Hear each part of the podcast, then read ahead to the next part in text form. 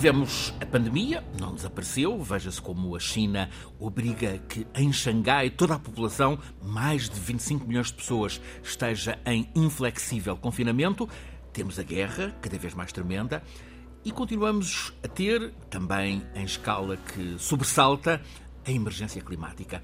Foi público que, no tempo de mais restrições pela pandemia, a qualidade do ar, em geral, melhorou de modo substancial. Até houve mais natureza nas cidades. Ora, será que já estamos a voltar ao descaso que tínhamos antes com o clima? E ainda mais, será que com o conflito bélico na Ucrânia vai ser possível manter a atmosfera negocial multilateral que possibilitou o robusto, extraordinário mesmo, acordo de 2015 em Paris sobre o clima? Pode ainda haver esperança de bons avanços na próxima Conferência da ONU sobre o Clima, a COP27, em novembro, na cidade do Cairo, no Egito?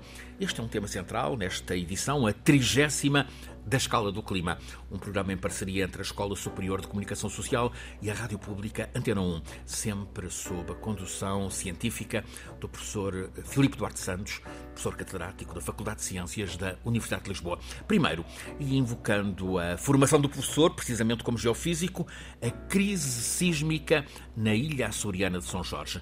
Desde o primeiro alerta, há já mais de um mês, em 19 de março, há uma parte de São Jorge onde a terra não para de tremer. Milhares de abalos, a maior parte escapa, é facto, à apreciação das pessoas. Há necessariamente dúvidas, há necessariamente alguma dose de receio.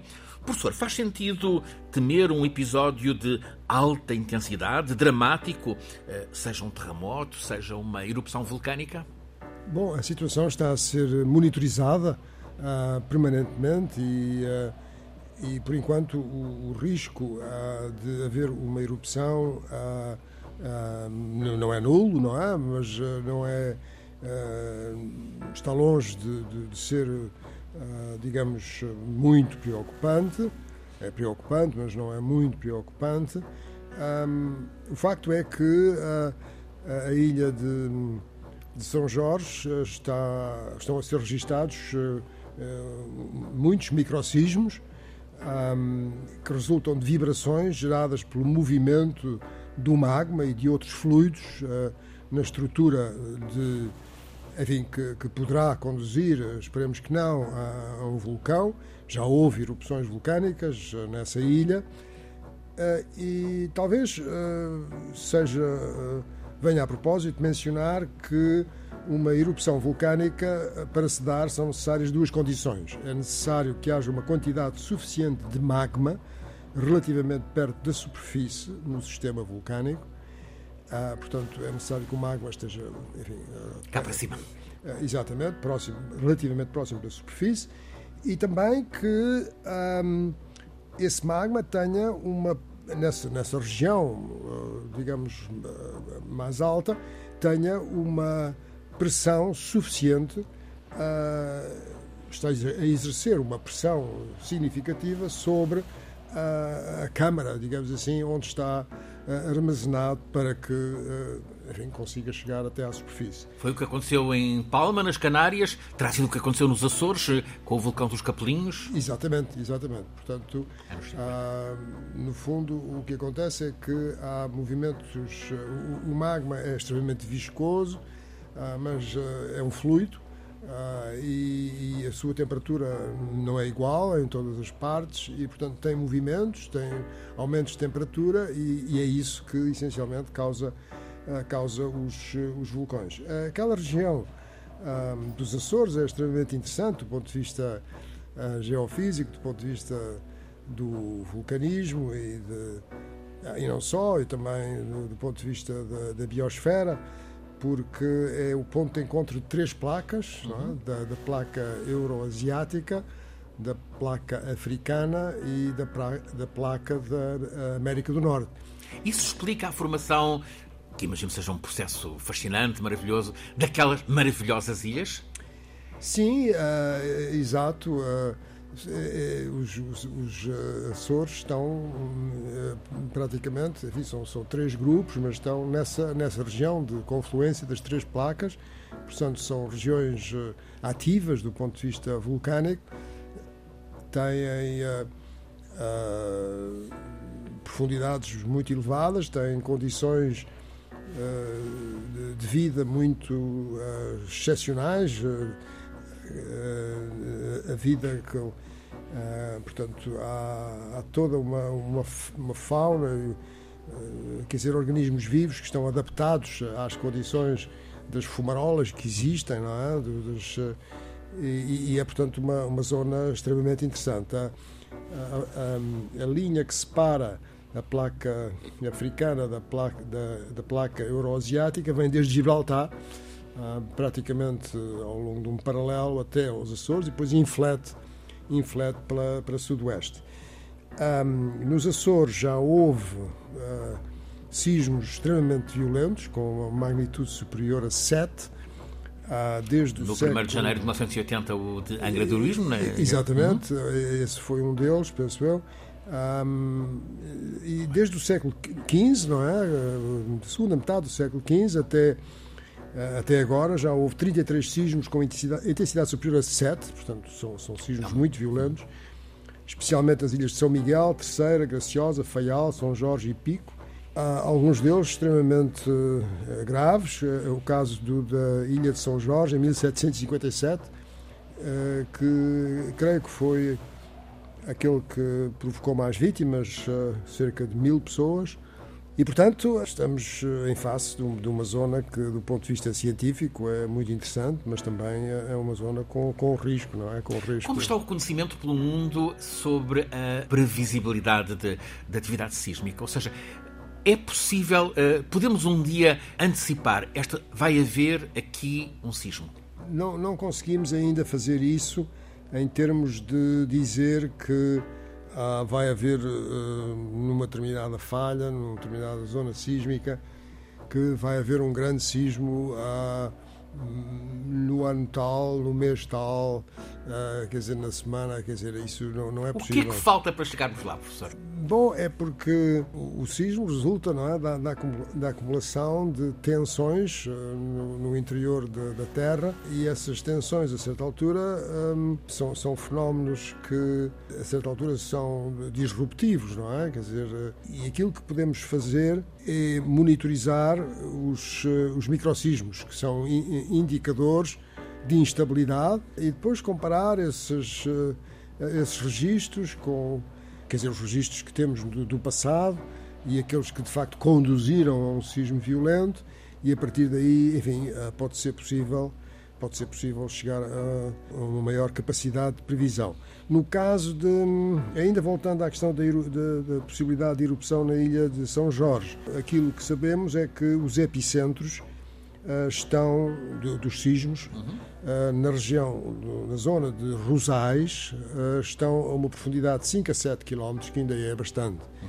E na zona central da ilha estão a uma profundidade ainda maior, 7,5 a 12 km e, portanto, enfim, eh, o magma eh, aparentemente ainda está. É relativamente tranquilizador em relação exatamente. ao risco de, de vulcão. É, é, exatamente. O professor Filipe Duarte Santos eh, conduz-nos todas as semanas neste programa, a Escala do Clima, e este é o 30 episódio.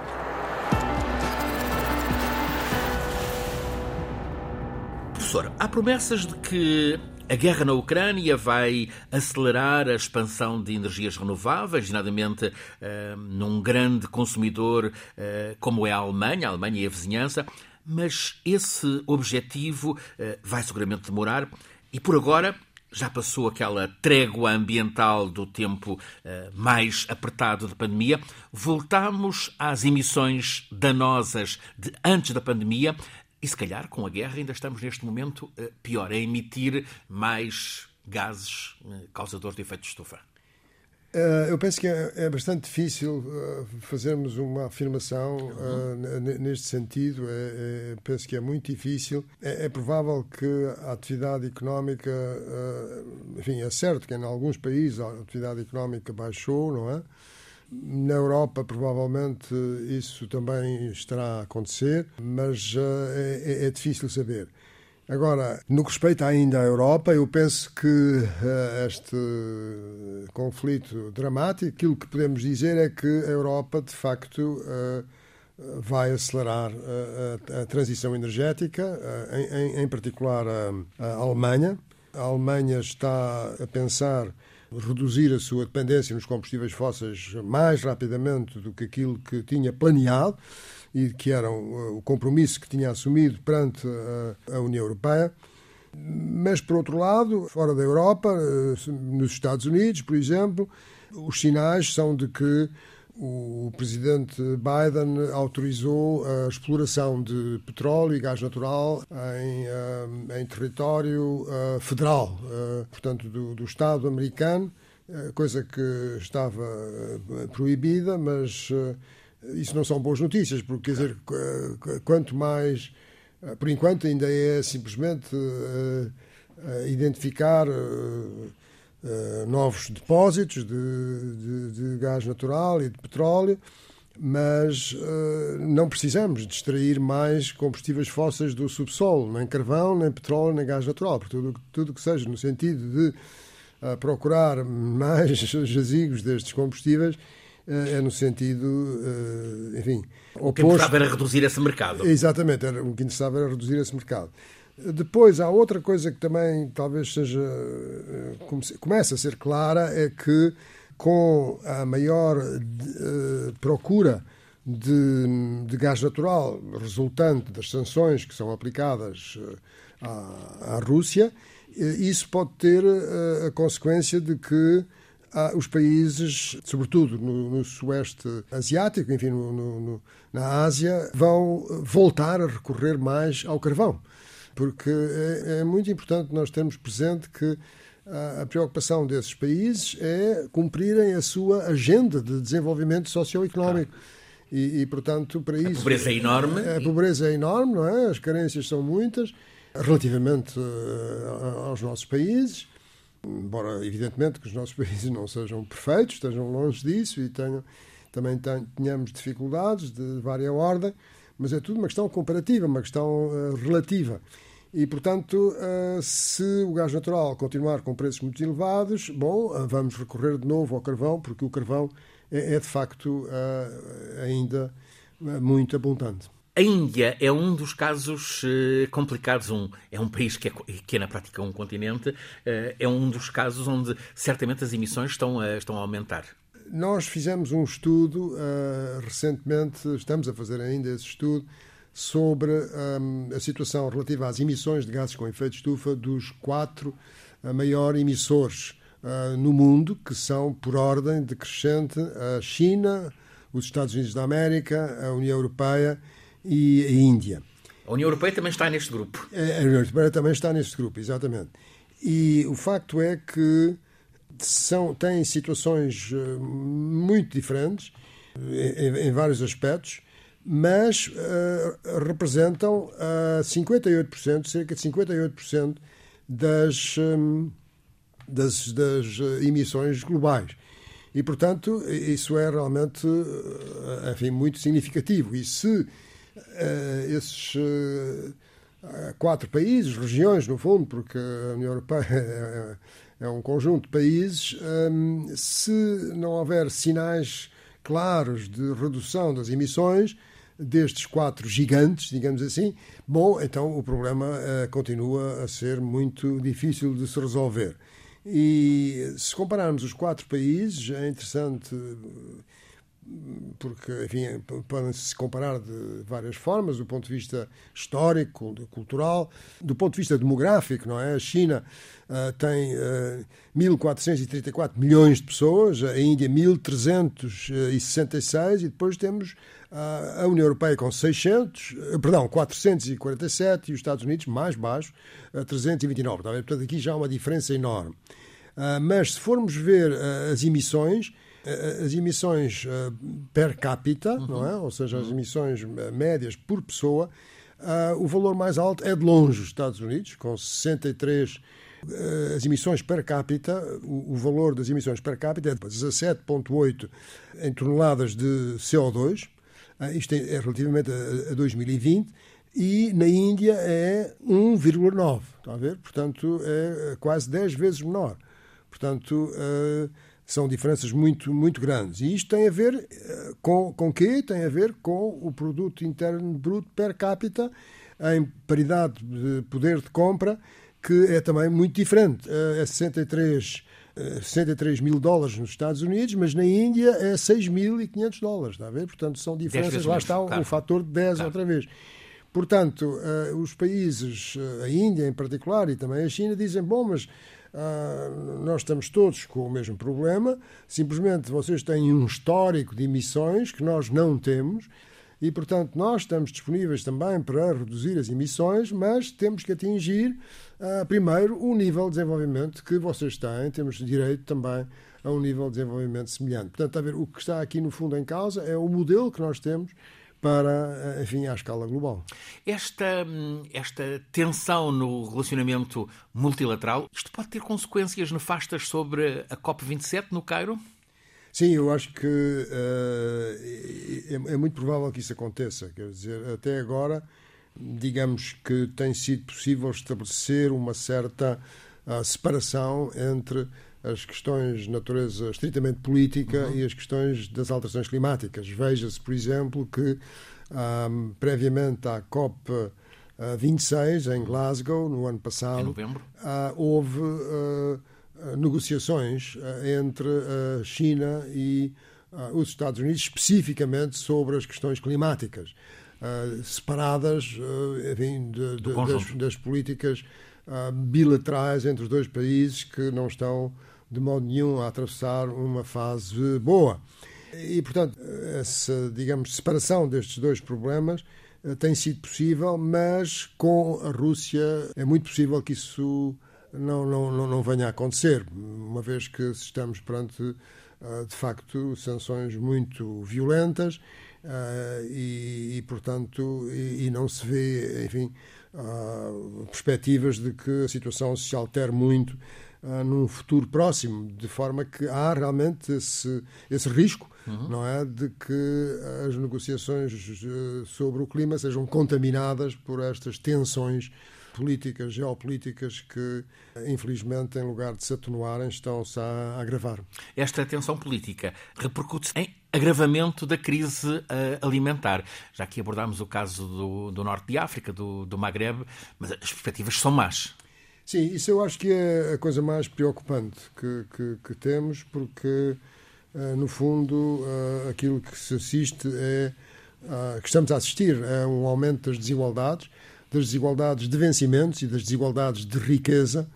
Saiu há, há pouco tempo um relatório sobre as desigualdades, que é muito interessante, vale a pena ler, é, está acessível na net, a Inequality Report de 2022 uhum de vários economistas bastante conhecidos e, pronto, e há, há um agravamento. Esta situação de, de uma escassez de cereais uh, e também, de, portanto, do aumento do seu preço claro. e também do aumento do preço dos fertilizantes, que também está a afetar Portugal, não é? Uhum.